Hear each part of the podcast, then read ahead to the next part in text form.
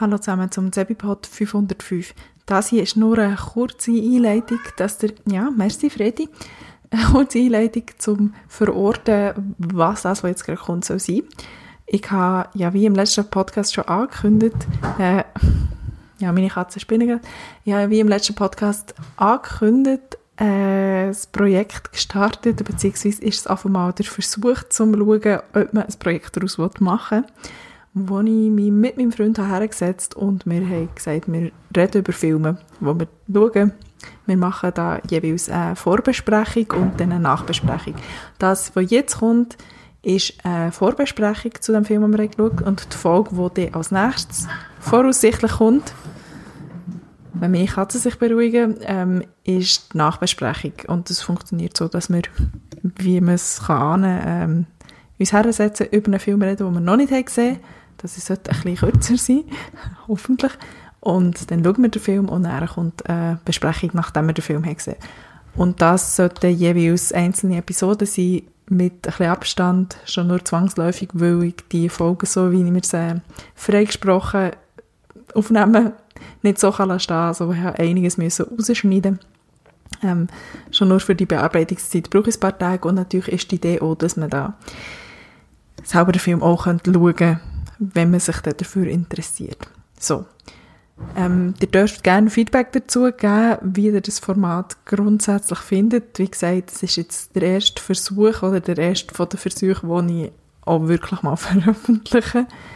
Ähm, ja, E-Mail-Adresse wie immer zebipod.gmail.com ähm, Ihr findet mich auf Instagram und Twitter als Zebipod und freu, ich freue mich darüber, wenn sich Leute bei mir melden und ein Feedback geben. Also kurze Vorwarnung, wir reden in diesem Pilot-Podcast Hochdeutsch, weil in Berlin sind nicht alle Schweizer. So einfach ist es. Viel Spaß dabei und bis zum nächsten Mal.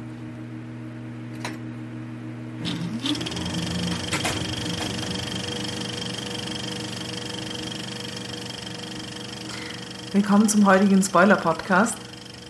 Wir gucken heute welchen Film? Ja, ich habe mir einen Film ausgesucht und zwar Maria Stewart. Gab es schon mal eine andere, äh, gab es da verschiedene Versionen schon mal?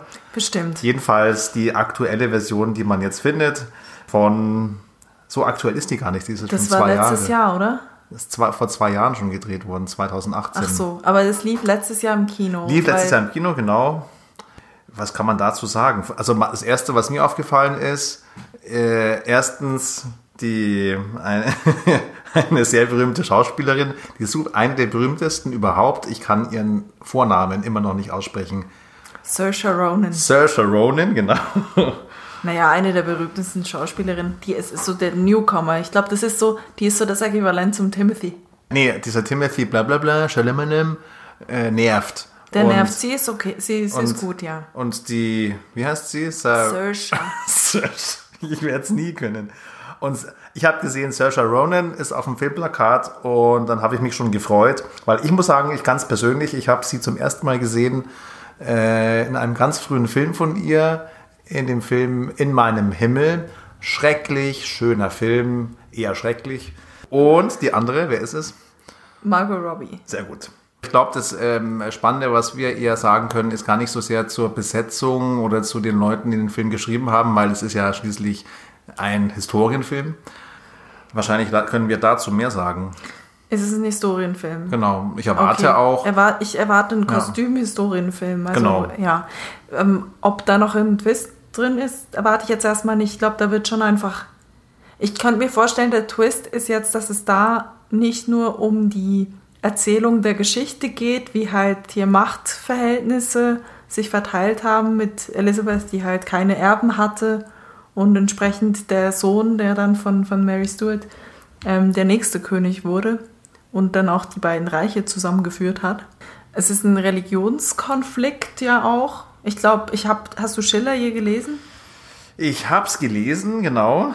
Aber ich, Ich muss ganz ehrlich gelesen, sagen, muss ich habe sagen. Aber geht's Also, da? also es ist ein Spoiler, oder? Also wir können dann schon sagen, wie es auch, also was praktisch die Ich große finde, Geschichte ist. Ja, wir spoilern ja den Film noch nicht, weil wir haben den Film nicht gesehen. Also ich kann mir, also natürlich weiß ich, also was natürlich hängen bleibt, ist in der Schiller-Version Mhm. für mich, äh, dass Maria Stewart am Ende geköpft wird. Und ich habe es, glaube ich, sogar zweimal gelesen äh, damals. Und Das ich habe, aber ich habe immer vergessen, warum äh, sie hingerichtet wird. Naja, das ist ja nicht die Schiller-Version, sondern einfach Geschichte. Aber? Naja, ich weiß nicht genau, was der Verwandtschaftsgrad zwischen den beiden ist. Ob die Cousinen sind sie, glaube ich. Und ähm, auf jeden Fall erheben beide, oder ich, die erheben beide den Anspruch auf den Thron, glaube ich. Oder au- auf jeden Fall ist die, die ähm, es geht ja um Konfession. Also Elizabeth ist die Tochter von, von Henry äh, Tudor, dem Achten, der ja die englische Kirche eröffnet also begründet hat und vom, sich vom Katholizismus abgewandt hat. Und äh, Maria Stuart selbst streng katholisch will das zurückbringen. Und deshalb ist schon mal ein Konfessionskonflikt da drin. Oder dass sie halt auch, ich glaube, ja genau, ich glaube, der, der, das Argument, warum Maria Stuart meint, sie wäre die eigentliche, sie hat den eigentlichen Anspruch auf den Thron, ist, dass Elizabeth in den Augen der Katholikin ein uneheliches Kind ist. Ja, und das ist dann äh, die Erklärung dafür, dass, dass die englische Königin sie dann hinrichten lassen will. Aber wahrscheinlich, und das erwarte ich von dem Film, oder von der Geschichte, sage ich mal, aber das wird in dem Film natürlich dann ausgenutzt werden. Und zwar, da gibt es bestimmt auch eine Love Story und Eifersuchtsgeschichte zwischen Maria Stuart und der Königin. Und ich glaube, das weiß ich sogar, das weiß, ich kann mich sogar dunkel erinnern aus dem Schiller-Drama, dass Maria Stuart die jüngere, gut aussehende ist und, ähm, äh, und Elizabeth ist eifersüchtig und will sie aus dem Weg haben. Da bin ich mal gespannt, wie der Film das, äh, also ob der Film das aufnimmt und wie er es dann umsetzt, wenn er es macht. Ich glaube, also eben historisch ist es ein, ein Machtgerangel. Und Ja. sie wird ja eben, weil du gemeint hattest, warum sie geköpft wird, sie war, sie ist halt, die hat versucht zu putschen, immer mal wieder. Die hat sich ähm, Verbündete in Frankreich gesucht, die auch katholisch sind und die ja dann versucht haben, die, die Elisabeth zu stürzen. Und ich glaube, das Argument da war halt immer, die ist ein uneheliches, uneheliches Kind, weil das ist gezeugt mit der zweiten Frau von, von Henry. Und die erste Frau hat zu dem Zeitpunkt ja noch gelebt. Also es war jetzt nicht die zweite Frau, weil er verwitwet war, sondern er hat halt eben neu geheiratet. Und das können die Katholiken nicht. Entsprechend ist es ein uneheliches Kind. Und ähm, dann wäre wahrscheinlich offenbar in der Erbfolge da die Maria Stuart die nächste dran gewesen oder halt deren Clan.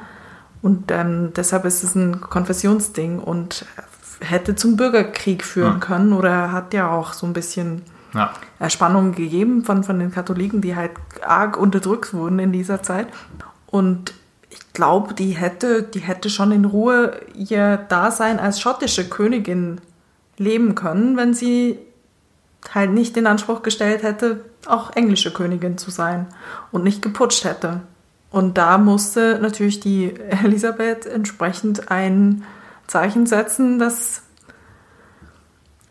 solche Versuche nicht geduldet werden und dann hieß es Kopf ab. Und ich glaube auch Kopf ab ist schon so ein sehr äh, eine Hinrichtung in dieser Zeit, die schon den sehr, sehr Adligen nur zukommt. Also das ist ja quasi eine Ehre, wenn du nicht gehängt wirst, sondern geköpft wirst im Aber Tower. das ist dann vordergründig und in Wahrheit ist äh, Elizabeth, also äh, ist einfach nur eifersüchtig. Dann kommt so ein Typ, der aussieht wie Hugh Jackman und Mhm.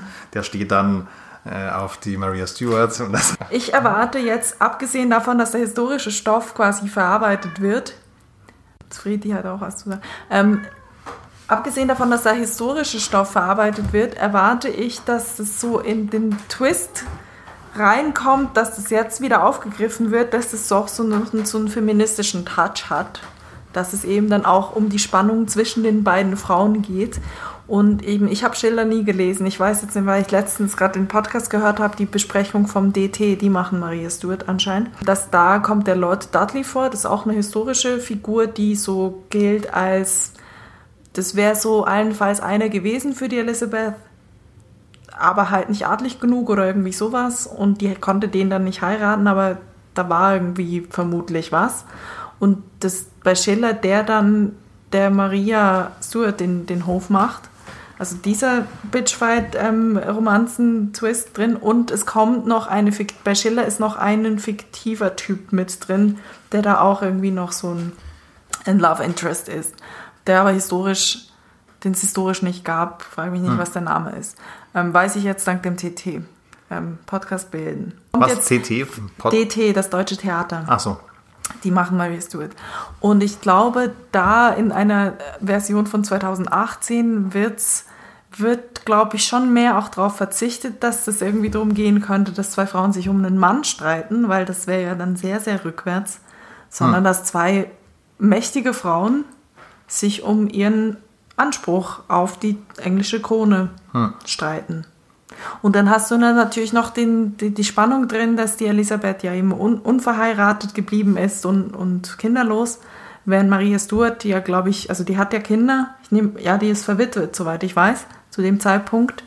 Und die hat ja eben mindestens den James Dingsbums, den, den James Stuart, nehme ich mal an, äh, zum Sohn, der ja danach, nach Elisabeth eben auch der König wird. Und unter ihm dann das englische und das schottische Reich zu, zu einem Reich werden. Das klingt Dass also vielleicht irgend sowas ja. noch, diese Rolle der Frau als kinderlose Machtfigur und der Mutter, die irgendwie ja da auch so ein bisschen schützend ihre ganze Familie im, im Kopf haben muss, dass das vielleicht eine Rolle spielt. Die Katzen töten sich gerade. Das ist jetzt stellvertretend oh, okay, auch. Jetzt, sie, jetzt stecken sie sich wieder. Eine andere Sache, wir haben jetzt schon ein paar Mal Schiller angesprochen. Für Schiller ist Maria Stuart der Inbegriff der sogenannten schönen Seele. Und schöne Seele, was heißt das? Schöne Seele heißt für Schiller, also erstmal ist äh, schöne Seele heißt für ihn, dass der Mensch sich äh, seines Menschseins bewusst werden soll, äh, anhand von so, einem, von so einer Dramenfigur, die nämlich, obwohl sie ähm, als Mensch schrecklicher Zeiten durchlebt, weiß, dass sie bald umgebracht wird und trotz, dass sie praktisch trotz dieser Leiden ähm, sich über ihre, geistig über ihre Leiden hinwegheben mhm. kann, dass sie am Ende so eine Art innere Ruhe, innere Freiheit hat, obwohl, es, obwohl das Leben ähm, um sie herum, also das Leben für sie pures Chaos ist. Mhm. Das Drama heißt Maria Stuart, entsprechend ist die Protagonistin, nehme ich an, Maria Stuart. Und dann hat man Mitleid mit Maria Stuart und die, die Antagonistin ist ja, genau. Elisabeth. Genau. Das ist die alte okay. Eifersüchtige. Okay. Aber wie gesagt, ich weiß, es ist alles nicht mehr... Ich bin mal gespannt, wir haben jetzt ja, ja, hier in dem, ich weiß nicht, wie sie so alterstechnisch, ähm, ich, ich kenne die Geschichte hauptsächlich aus den beiden Elizabeth-Filmen mit, mit Kate Blanchett. Ja, also eigentlich daher.